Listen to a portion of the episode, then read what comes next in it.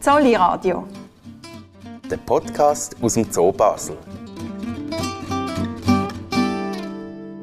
Willkommen zurück zum Podcast rund um die Primateninitiative. Es begrüßen Sie Jenny Dage und der Lukas Meili. Die Sendung zeigt aus Sicht vom Zolli, was ein Ja zur Primateninitiative wird bedeuten. Die Basler Stimmbevölkerung stimmt nämlich am 13. Februar darüber ab, ob nichtmenschliche Primaten sollen Grundrecht bekommen. Wir haben im zweiten Teil dieser Sendung schon gehört, wie ein Ja zur Initiative die Haltung im Zolli beeinflussen würde. Und jetzt, im dritten und letzten Teil dieser Sendung, wollen wir noch über die Zolligrenzen ausschauen und uns fragen, wie ein Ja die Zucht und der Artenhalt von Primaten könnte verändern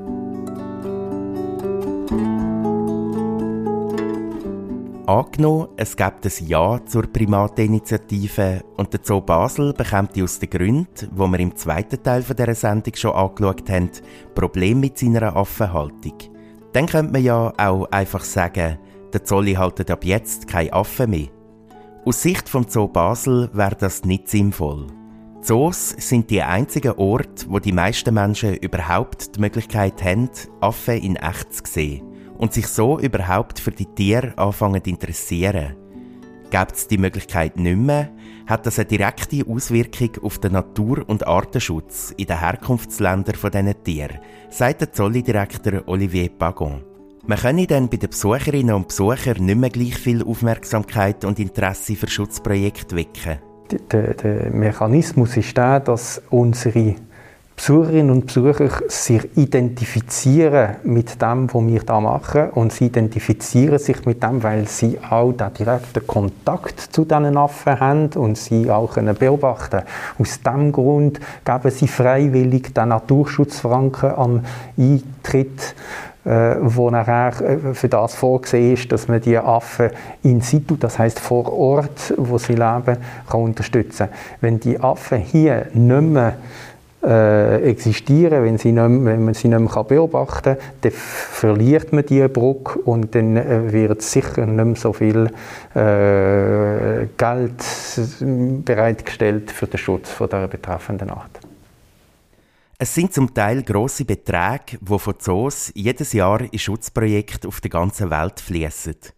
Sie unterstützen mit diesen Geldern genau die Tiere, die sie selber auch halten und züchten.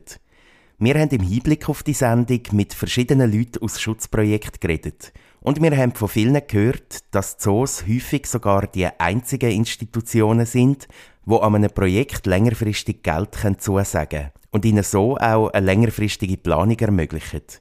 Der Kurator Adrian Baumeier sagt, es handelt sich dabei um sehr grosse Summen. Man muss sich vielleicht noch in dem Zusammenhang bewusst sein, dass Zoos weltweit jährlich etwa 300 Millionen US-Dollar zur Verfügung stellen, um Tiere in der Natur zu schützen. Das ist eine wahnsinnige Summe.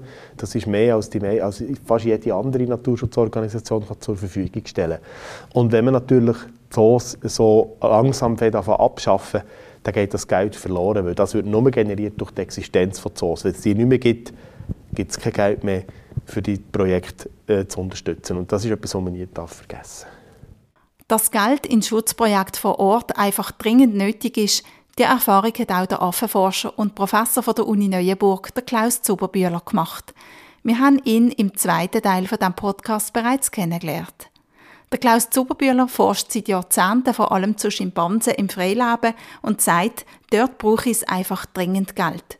Aus seiner Sicht werden mit der Initiative die Prioritäten falsch gesetzt. Also für mich ist auch noch etwas anderes jetzt im Zusammenhang mit der Initiative, die mich stört. Äh, und, und da ist einfach da, äh, dass die großen Menschenaffen wie viele andere Tiere auf der Welt äh, extrem gefährdet sind vom Aussterben. Oder? Gorillas sind äh, critically endangered. Es gibt noch, ich habe nochmal geschaut auf der IUCN-Webseite, 300.000 sind noch übrig auf, auf der ganzen Welt.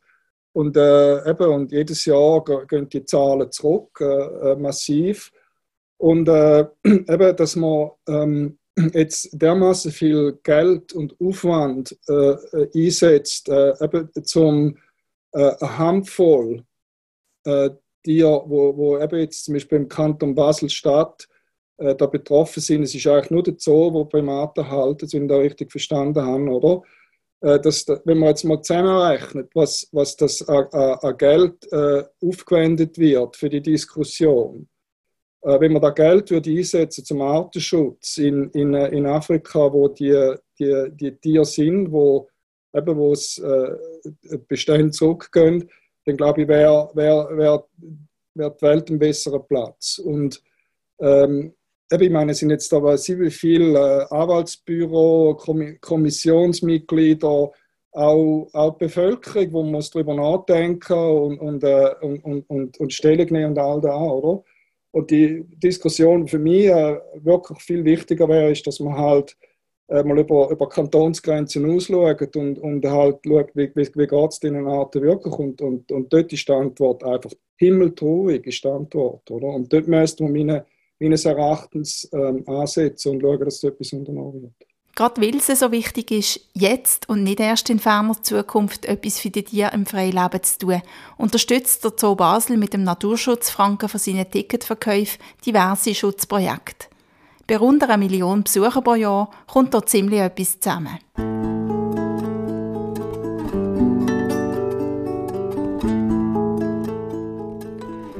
Ein Projekt, das von diesen Geldern profitiert, ist das Monotogon-Projekt in Peru. Das ist ein Schutzprojekt für peruanische Springaffen, wo der Holländer Jan Vermeer ins Leben gerufen hat.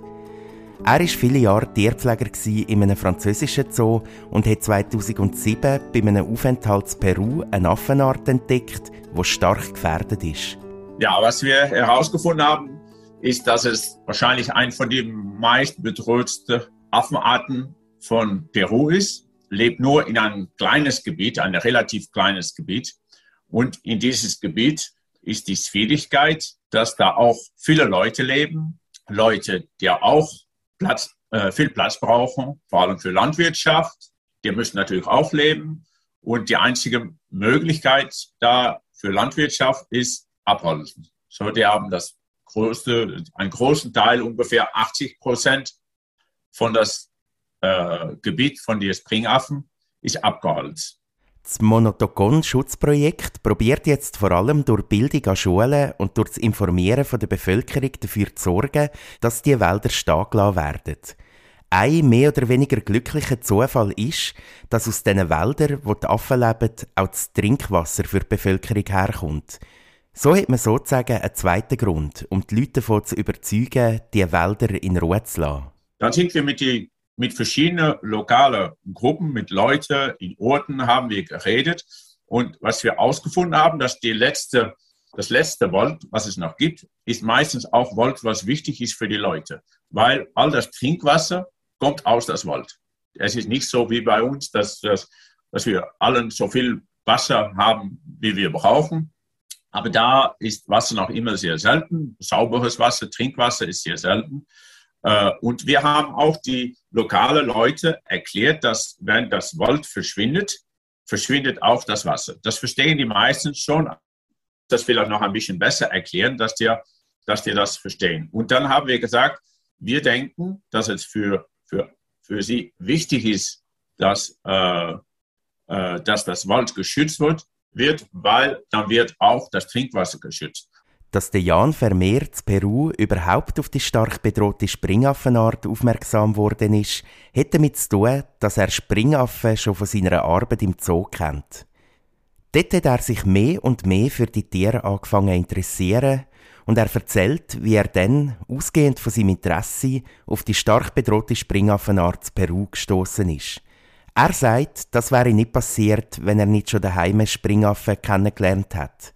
Jan Vermeer ist überzeugt, dass der Mechanismus vom sich anfangen interessieren auch bei anderen Leuten so funktioniert. Auch äh, äh, die Umweltbildung in Zoos für Besucher ist auch so wichtig. Wenn wir dann schauen, dass da so ein schöner roter Springaffe lebt äh, in, in, in Peru, dann sind es doch viele Leute, die sagen, wir wollen, dass das in Zukunft auch noch besteht, diese Arten. Und was müssen wir in unserem Leben ändern, dass in Zukunft es auch noch Springaffen gibt im freien Wildbahn.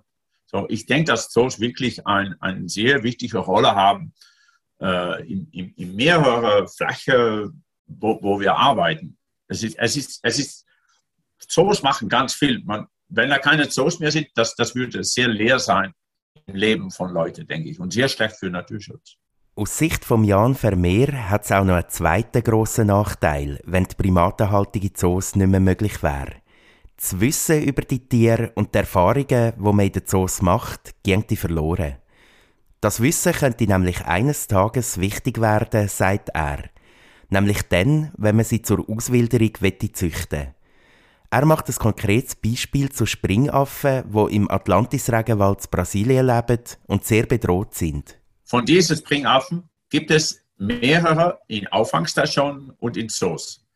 Äh, jetzt ist da noch kein Zuchtprogramm von. Es ist sehr gut möglich, dass da in einigen Jahren, ich denke, dass es passieren geht, ein Zuchtprogramm kommt für Auswilderung. Und dann kann man die Information, die Erfahrung, die wir jetzt in Europa haben mit den roten Springaffen, wie man Springaffen füttert, wie man damit arbeitet, kann man benutzen, um äh, Springaffen, bedrohte Springaffen in Brasilien zu züchten. Es kann sehr gut sein, dass das, was wir jetzt machen, die, die Zucht, die wir jetzt machen, später sehr wichtig wird, um andere Arten zu züchten.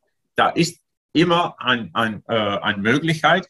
Und darum wollen wir auch mit einigen von diesen Arten in Zoos weitergehen mit Züchten, weil wir glauben, dass wir da mehr von lernen müssen und das, was wir lernen, dass das später irgendwo anders vielleicht notwendig ist. So eine Wiederansiedlung ist übrigens auch mit Affen aus dem Zoo Basel schon einmal gelungen.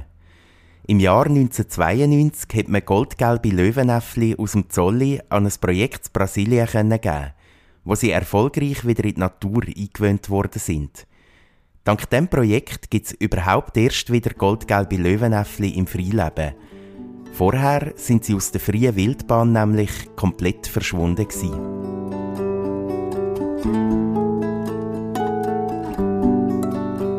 Wir sind schon fast am Schluss dieser Sendung und hoffen, dass wir Ihnen einen Einblick haben können in den doch recht komplexen Zusammenhang, die die Primateninitiative mit sich bringt.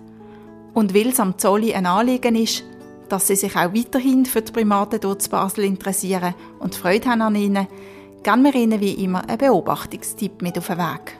Oder besser gesagt zwei. Schließlich gibt es ja so viele verschiedene Primatenarten. Der Kurator Adrian Baumeier hat Details.